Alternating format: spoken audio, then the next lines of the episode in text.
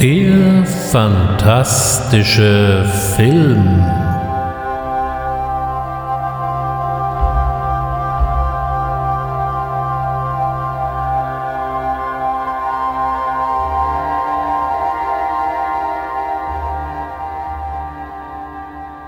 Herzlich willkommen zum fantastischen Film. Mein Name ist Ulrich Wöstner und ich begrüße Sie heute zu einem Streifzug rund um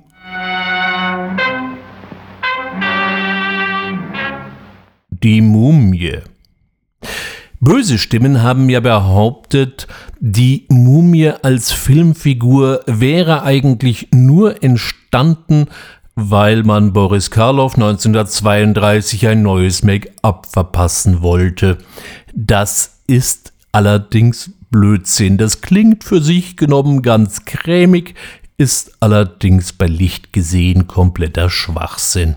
Die Mumie im fantastischen Kosmos ist für sich genommen eine etwas, naja, sagen wir mal, eingeschränkte Figur, Meistens rennt da jemand in Bandagen gewickelt über die Leinwand und hat dadurch natürlich sehr wenig Ausdrucksmöglichkeiten, gerade wenn man nochmal die Augen sieht und das ist auch nicht immer unbedingt der Fall.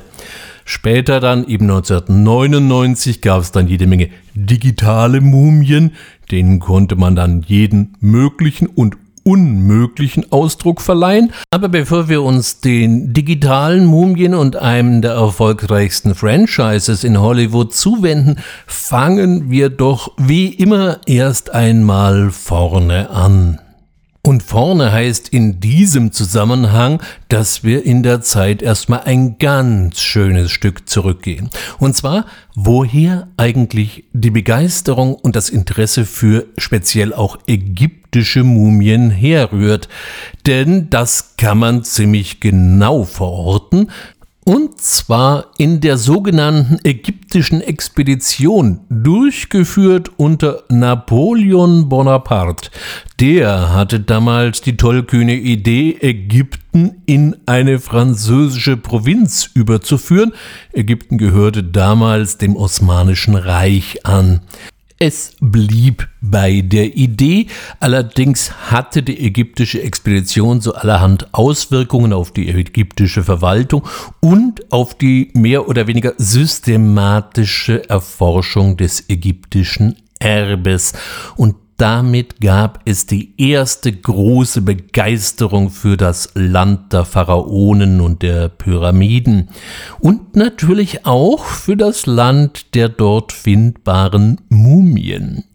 Das führte dann natürlich mal wieder zu etwas naja, aus heutiger Sicht bizarren Auswüchsen, so äh, können wir lesen, dass es 1822 in Großbritannien, ja, wo auch sonst, in 1822 in Großbritannien eben zu Mumienpartys kam.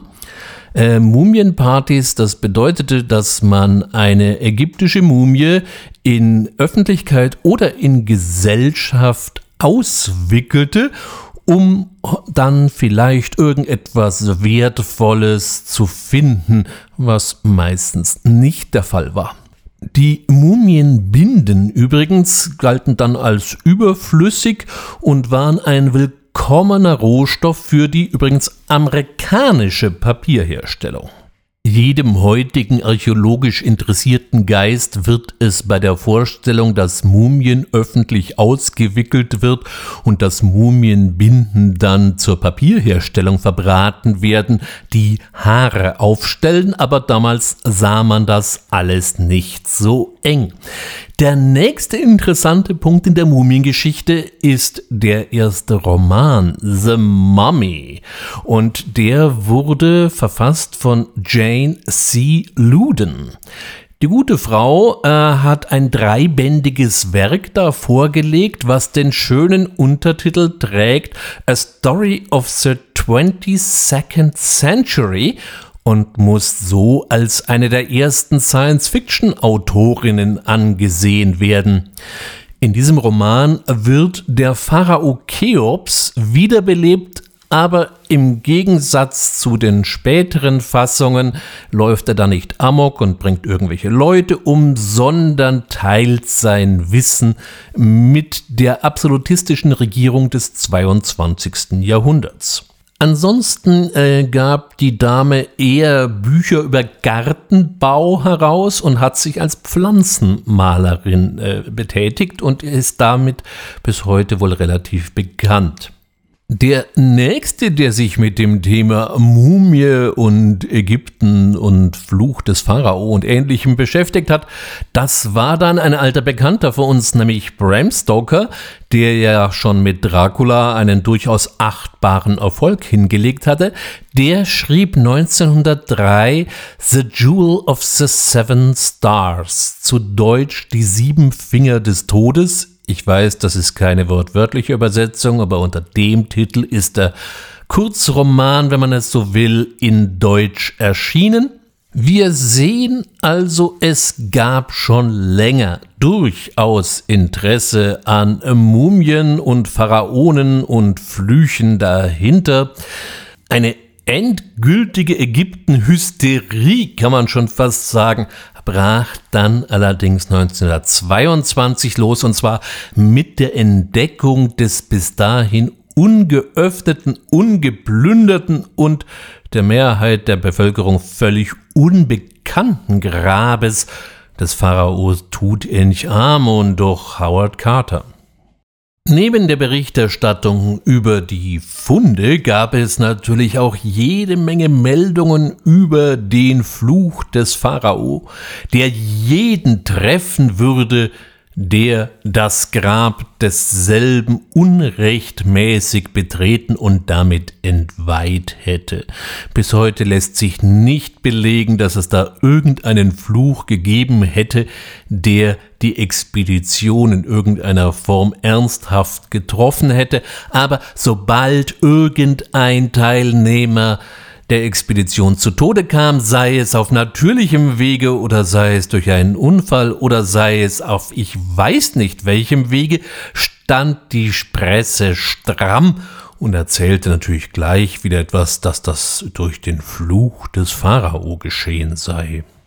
Auch im Kino manifestierte sich sehr schnell die Freude an Ägyptischen und so gab es Ägypten ägyptisch ausgestattete Kinos. Das heißt, da gab es ägyptische Malereien, ägyptisch ausschauende Statuen. Bis heute noch zu sehen im Vista Theater in LA was genau dieses altägyptische Dekor nämlich schön restauriert hat und heute wieder in der gleichen Pracht erstrahlt wie damals. Angesichts dieser Entwicklungen wunderte es natürlich nicht, dass da Hollywood dann irgendwann auch massiv aufsprang und zwar in Form von The Mummy 1932. The Mummy. Is it dead or alive? Human or inhuman? You'll know. You'll see. You'll feel the awful, creeping, crawling terror that stands your hair on end and brings a scream to your lips. There's nothing on earth like The Mummy. Die Universal hatten ja mit Dracula und Frankenstein schon mal sehr ordentliche Achtungserfolge eingefahren. Weiterhin gab es die Murder in the Rue Morgue von Robert Flory oder eben auch The Old Dark House von James Whale, in dem Frankensteins Monsterdarsteller Boris Karloff wieder mitspielen durfte. Der hatte sich innerhalb von kurzer Zeit von einem kleinen Nebendarsteller zu einem veritablen Star gemausert. In Frankenstein hatte er das Monster gegeben und in Old Dark House spielt er einen, naja, sagen wir mal eher zotteligen Butler und äh, so wundert es nicht, dass das Studio ihn so ein bisschen in der Nachfolge von Lon Chaney, den Mann mit den tausend Gesichtern, sah. Und so suchte man jetzt natürlich eine neue Erscheinungsform für Karloff Sian Canny. Das war auch nochmal eine besondere Ehre. Äh, es gab und es gibt eigentlich bis heute kaum einen Schauspieler, bei dem man nur auf den Nachnamen geht, aber bei ihm machte man das eben so und gab ihm gleich noch den Beinamen Karloff der Unheimliche. Nina Wilcox Putnam hatte ein Exposé geschrieben namens Cagliostro, eine Figur aus dem 17. Jahrhundert, ein Alchemist und ein Hypnotiseur, den gab es tatsächlich und er hatte in den Adelskreisen Frankreichs für allerhand Furore gesorgt. Dieses Exposé bekam ein, äh, zumindest hier in den Freunden des fantastischen Films, alter Bekannter in die Finger, nämlich John L. Balderston. Der hatte ja schon für Dracula die amerikanische Bühnenfassung geschrieben des Hamilton Dean Stückes, war auch bei der Aufbereitung von Frankenstein beteiligt und bekam jetzt die Gelegenheit, ein allererstes eigenes Drehbuch zu schreiben. Nachdem Balderston sehr geschichtsinteressiert war und wohl auch der ägyptischen Geschichte nicht unbedingt abhold, wurde aus Cagliostro eben Imhotep oder The King of the Dead. So lauteten zumindest die Arbeitstitel. Die Regie für den Streifen sollte Karl Freund übernehmen. Karl Freund war durchaus kein Unbekannter. Er hatte die bewegte Kamera aus Deutschland quasi in die USA importiert und hatte sie durchaus gewinnbringend in Dracula eingesetzt. Auch ähm, bei Murder of the Rue Morgue von dem gerade zitierten Robert Flory war er der Kameramann und ließ durchaus sein expressionistisches Erbe durchschimmern. Freund hatte vorher mit Murnau in Deutschland gedreht, unter anderem den ja leider Gottes verschollenen Januskopf. Jetzt bei diesem Projekt war er eben nicht nur für die Kamera, sondern eben für das gesamte Projekt verantwortlich. Und ähm, es gibt ein bisschen Zweifel, ob Balderston das Drehbuch wirklich ganz alleine geschrieben hat oder ob Freund ihm da nicht schon ein bisschen unterstützend zur Hand ging. Denn Freund hat später das Drehbuch quasi eins zu eins abgefilmt und es ist fraglich, ob er sich als alter Hase einfach so einem Neuling im Drehbuchschreiben unterworfen hätte. Insbesondere, und das Drehbuch kann man heute nachlesen, gibt es da ganz gezielte und ganz klare Einstellungsvorgaben, wo die Kamera stehen soll, wie der Blickwinkel ist, etc. Und da habe ich ernste Zweifel, ob sich das Balderston wirklich komplett alleine ausgedacht hat. Die Story der Mumie hier jetzt mal in Kürze. Im Jahre 1921 entdeckt eine britische Expedition die Mumie des hohen Priesters Imhotep und ein geheimnisvolles Papyrus. Imhotep liebte einst die Prinzessin Ankesanamon, nur leider starb die. Imhotep hat darauf versucht, mittels Hilfe dieses fröhlichen Papyrus die Prinzessin wieder ins Leben zurückzurufen, doch das war gar nicht gern gesehen, und dann hat man den Priester eben gleich mal bei lebendigem Leibe mumifiziert. Nun, jetzt 3700 Jahre später haben sie den Guten ausgegraben und es findet sich natürlich gleich ein findiger Archäologe, der das Papyrus übersetzt und ausspricht, worauf die Mumie pflichtschuldigst munter wird und nichts Besseres zu tun hat, als schlicht und ergreifend das Zelt zu verlassen. Diese Unhöflichkeit, so einfach grußlos zu gehen, treibt den jungen Archäologen schlichtweg in den Wahnsinn. Zehn Jahre später hat sich die Mumie unter dem Arabernamen Ardeth Bay bestens in der Gesellschaft integriert, sieht allerdings nach wie vor etwas verknittert aus und hat sich die ganzen Bandagen vom Leib gerissen. Er schließt sich jetzt wieder einer Expedition an, um nämlich seine Prinzessin, die ebenfalls noch als verschollen gilt, zu finden. Hier finden wir einen Archäologen, der es seinerseits verlobt und in dieser Verlobten sieht Ardoth Bay die Reinkarnation von Ankesanamamon und damit auch beide schön ihr unendliches Leben frühen könnten, möchte er sie dann gleich mal sicherheitshalber ebenfalls mumifizieren, was die Reinkarnierte allerdings ähm, mit bestimmten Vorbehalten nur sieht. Spannungen sind vorprogrammiert. Wir sehen also, es geht in der Mumie gar nicht mal so um den klassischen Mullbindenfetischist, sondern eher wirklich um einen ehemaligen hohen Priester, der sich mal durch die Jahrtausende als Mumie durchgemogelt hat. Der Vorteil für Karloff bedeutete natürlich an dieser Stelle, er konnte richtig spielen und konnte mal zeigen, was er konnte und was er konnte.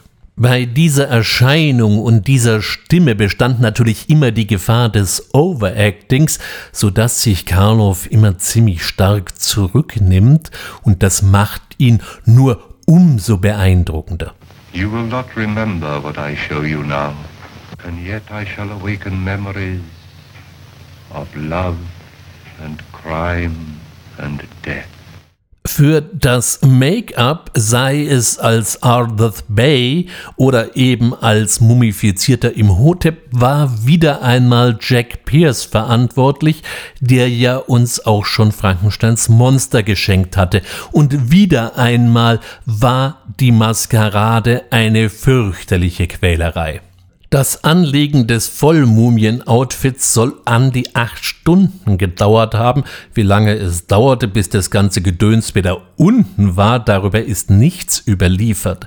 Aber auch die Ausstattung als Arthur Bay dürfte nicht ganz unaufwendig gewesen sein. Karloff hat alles wieder mal klaglos über sich ergehen lassen. Die weibliche Hauptrolle äh, fiel Sitas Johann zu.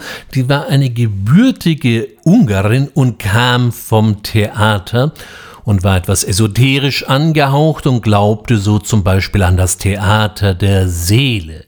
Von Hollywood und von Hollywood-Stars hielt sie, naja, muss mal vorsichtig formulieren, nichts. Es wird überliefert, sie hätte gesagt, ich habe mehr Respekt vor den Huren auf der 42. Straße als vor Hollywood-Stars. Sprich, sie war eine Diva, wie es im Buche steht, und äh, die Kollisionen mit Karl Freund, dem Regisseur des Films, müssen legendär gewesen sein. Dass die beiden sehr unterschiedlich waren, sah man ja auf den ersten Blick. Sie so ein bisschen vergeistigt und grazil, Freund bei 1,90 Meter, 150 Kilo, also so ein richtiger Brocken. Die beiden haben sich in keinster Weise irgendwas geschenkt. Was wiederum sehr gut funktionierte, war die Kooperation zwischen Karloff und Johann. Den hat sie von der ersten Minute an akzeptiert. Vielleicht lag das auch daran, dass sich Karloff nie als großer Schauspieler gesehen hat, sondern eher so als einer vor der Kamera arbeitender Filmarbeiter, der eben auf die Weise sein Geld verdient. Insgesamt ist die Mumie ja mehr ein Drama als ein Horrorfilm, eher ein Drama mit ein paar fantastischen Elementen drin. Und es lassen sich durchaus Parallelen zu Dracula ziehen. Zumindest was man, wenn man mal so die Szenerie anschaut. Wir haben wieder hier einen Untoten, der in unglücklicher Liebe zu einer Frau entbrannt ist. Wir haben auch in beiden Filmen sozusagen einen Talisman. Einmal ist es das Kruzifix und hier ist es das Amulett des Lebens. Und genauso finden wir auch wieder eine moralische Instanz, die interessanterweise in beiden Filmen von Edward von Sloan gespielt wird. Und so ähneln sich so manche Dialoge fast schon ein wenig. Ich weiß nicht, ob das Balderston tatsächlich immer hundertprozentig bewusst war, aber hier mal die Preisfrage. Was war aus Dracula und was ist aus der Mumie? If I could get my hands on you, I'd break your dried flesh to pieces. And I will have Carfax Abbey torn down stone by stone, excavated a mile around. I will find your earth box and drive that stake through your heart. Eine ganz ähnliche Konstellation finden wir auch bei den weiblichen Hauptrollen. After what happened, you need rest badly. But I don't. I was tired. But I, why, I've never felt so alive before. You're so. like a changed girl.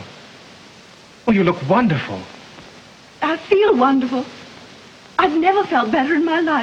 Wie auch immer, das täuscht alles nicht darüber hinweg, dass die Mumie insgesamt als eine der künstlerisch wertvollsten Horrorfilme der Universals aus dieser Zeit zu sehen ist. Karl Freund hatte hier schon sehr, sehr ordentliche Arbeit geleistet und spätestens das Close-up von Karloffs alias Ardorth Bays Augen mit den kleinen gesetzten Lichtern, um eben den stechenden Blick noch etwas zu betonen, hat bis heute einen ikonografischen Wert. Mit einem Budget von 192.000 Dollar war die Mumie nicht unbedingt eine kleine Produktion, aber es zahlte sich aus. Insbesondere in Großbritannien war der Film ein Erfolg, aber er fuhr aber auch in den USA sauber seine Gewinne ein. Das konnten die weiteren Mumienproduktionen so von sich nicht unbedingt behaupten. 1940 folgte The Mummy's Hand, 1942 The Mummy's Tomb, 1944 gab es dann noch The Mummy's Ghost und ebenfalls im Jahre 1944 The Mummy's Curse. Hier wurde aus der Mumie Imhotep plötzlich die Mumie Karis und äh, die Prinzessin hieß ab jetzt dann eben auch Ananka. Diese Filme sind bis heute in Deutschland nicht erhältlich. Und äh, bei allem, was ich über die Sequels rausgefunden habe, ist das auch kein allzu großer Verlust. In diesen Produktionen etabliert sich jetzt die klassische Mumiengestalt, das heißt der Typ, der in die Mullbinden gewickelt worden ist und durch die Gegend starkt. Und immer ist er eben hinter dieser Prinzessin Ananka her und in den darauffolgenden Sequels wird es auch immer unverständlicher, wieso Karis, der ihm am Ende jedes Films irgendwie zerstört wird, stirbt oder sonst was Geistvolles macht, am nächsten Film wieder da ist und wie die genauen Verwandtschaftsverhältnisse sind und wer wann, wieso, warum, weswegen wiedergeboren worden ist. Dieser ganze Mumienschanz gipfelte dann schließlich und endlich 1955 mit Albert and Costello Meets the Mummy und damit war bei Universal das Mumien-Franchise endgültig zu Grabe getragen. Aber wie es eben mit so Untoten ist, sie kommen immer mal wieder. Und so taucht die Mumie 1958 bei den Hammer Studios in Großbritannien auf. Die hatten ja mit Curse of Frankenstein und Dracula ähm, den alten Universal-Monstern nicht nur eine ordentliche Frischzellenkur verpasst, sondern präsentierten dieselben auch in Farbe, was das Publikum sehr wohlmeinend entgegennahm und so wurden beide Filme fulminante Erfolge. Die Universal hat diese Bemühungen am Anfang sehr, sehr kritisch beäugt und drohte mindestens mit ewiger Verdammnis und nicht enden wollenden Prozessketten, wenn man bei The Curse of Frankenstein irgendwie etwas machen würde, was auch nur ansatzweise an das Universal Frankenstein Monster erinnert. Aber 1958 sah man, die Jungs haben's irgendwie drauf und so kam es zu einem Vertrag zwischen der Universal und Hammer. Hier dürfte natürlich nicht zuletzt der Erfolg von Dracula eine entscheidende Rolle gespielt haben.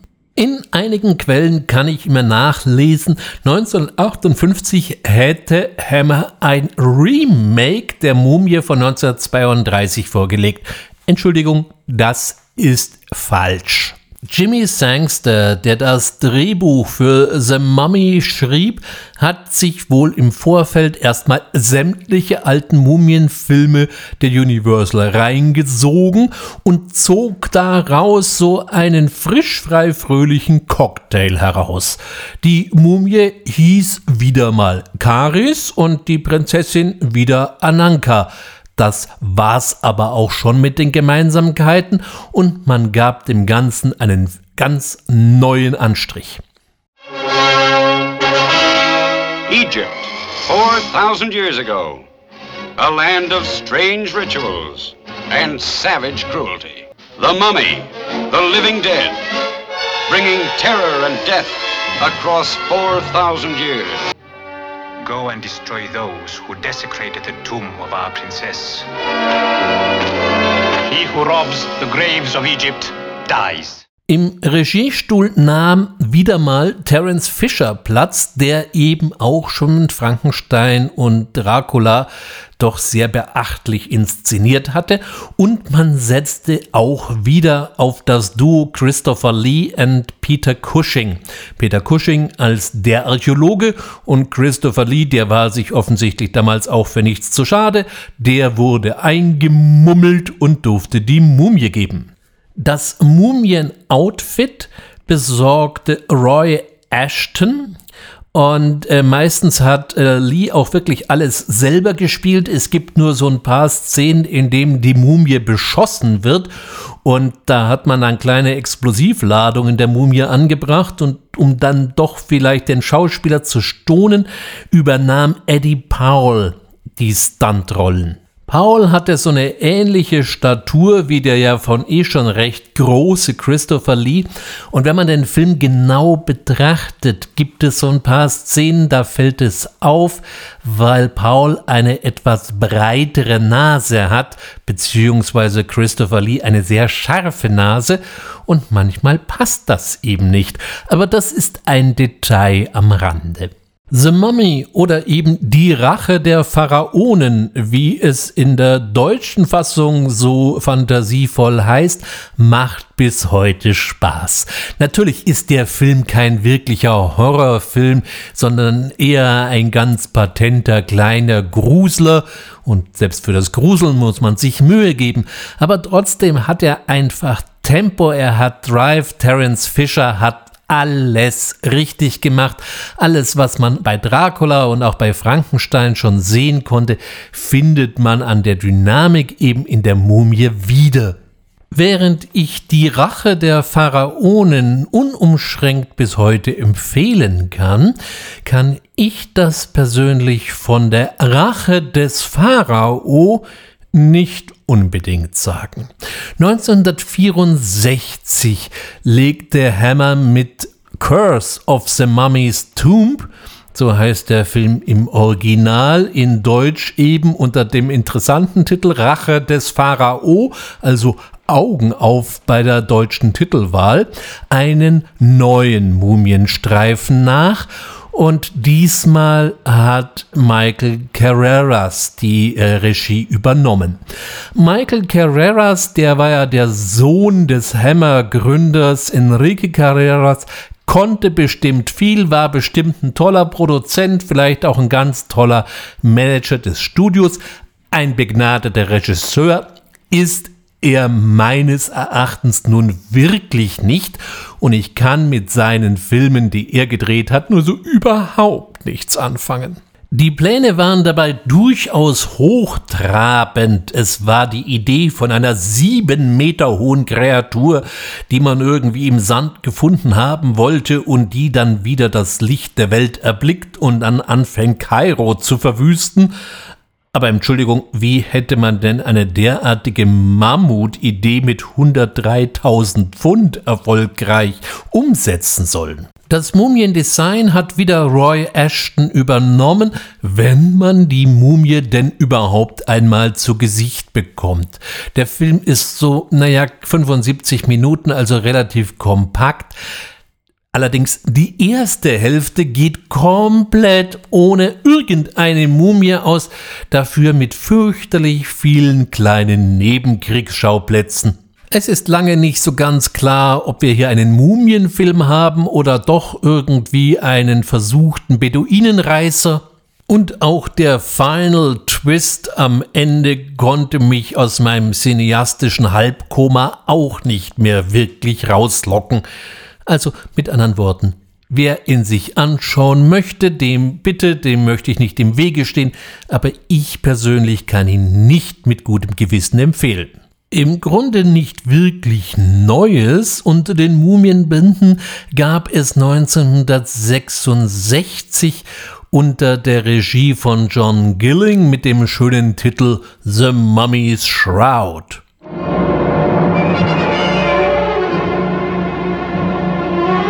Nightmare terror from the tomb.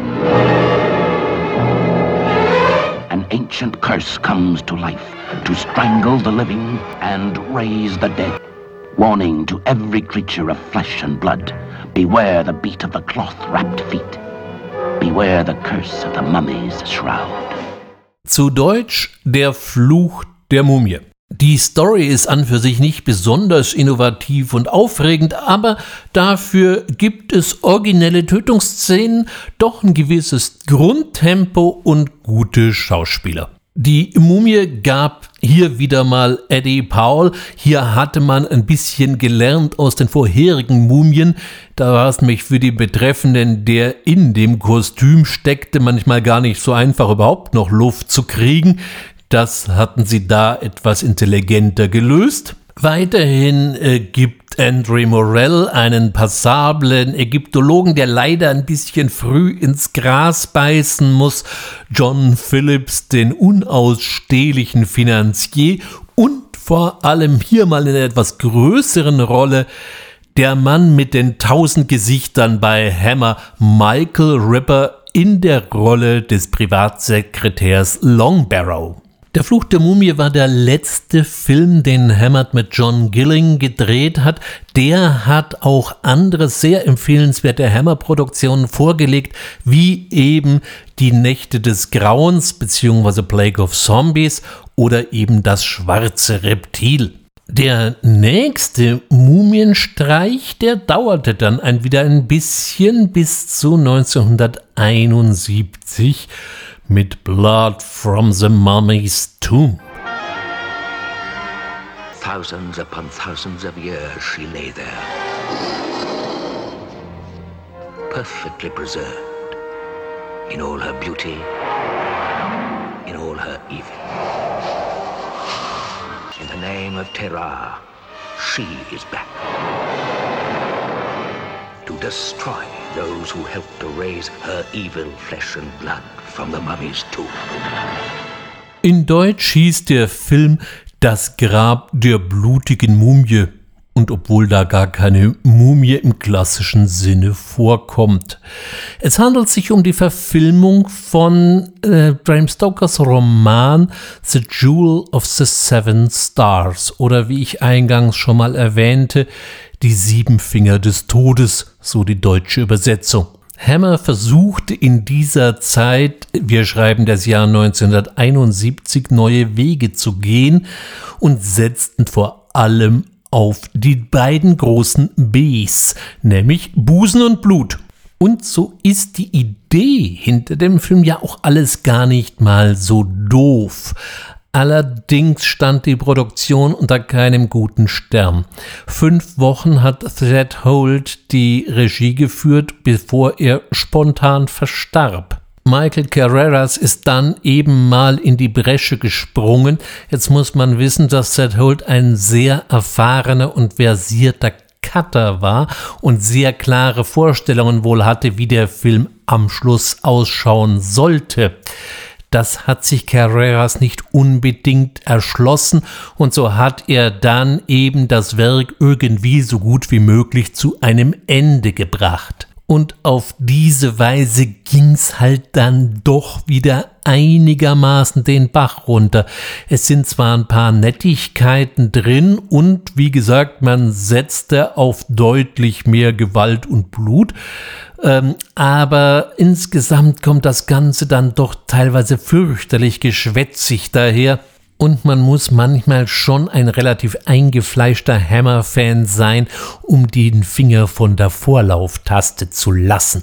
Alle vier Mumienfilme, die Hammer produzierte, hatten eines gemeinsam. Sie haben ihre zwar immer recht schlanken, aber doch gegebenen Produktionskosten locker eingespielt. Aus heutiger Sicht würde ich nur zwei von ihnen empfehlen, nämlich das Original von 1957 und dann vielleicht noch die Rache der Mumie bzw. The Mummy's Shroud von 1966. Die anderen beiden Enter at your own risk. Den Stoff, den Stoker mit seinem Jewel of the Seven Stars davor gegeben hat, hat übrigens später noch zwei Leute inspiriert, da einen Film draus zu machen. Einerseits gibt es von Mike Newell The Awakening, der 1980 unter dem etwas irreführenden Titel Das Erwachen der Sphinx erschienen ist, obwohl weit und breit keine Sphinx zu sehen ist. Trotzdem ist der Film, sofern man ihn mal wieder in die Finger kriegt, durchaus eine Sichtung wert. Und auf der anderen Seite gab es dann noch 1997 Jeffrey Obro, der Bram Stokers Legend of the Mummy verfilmte.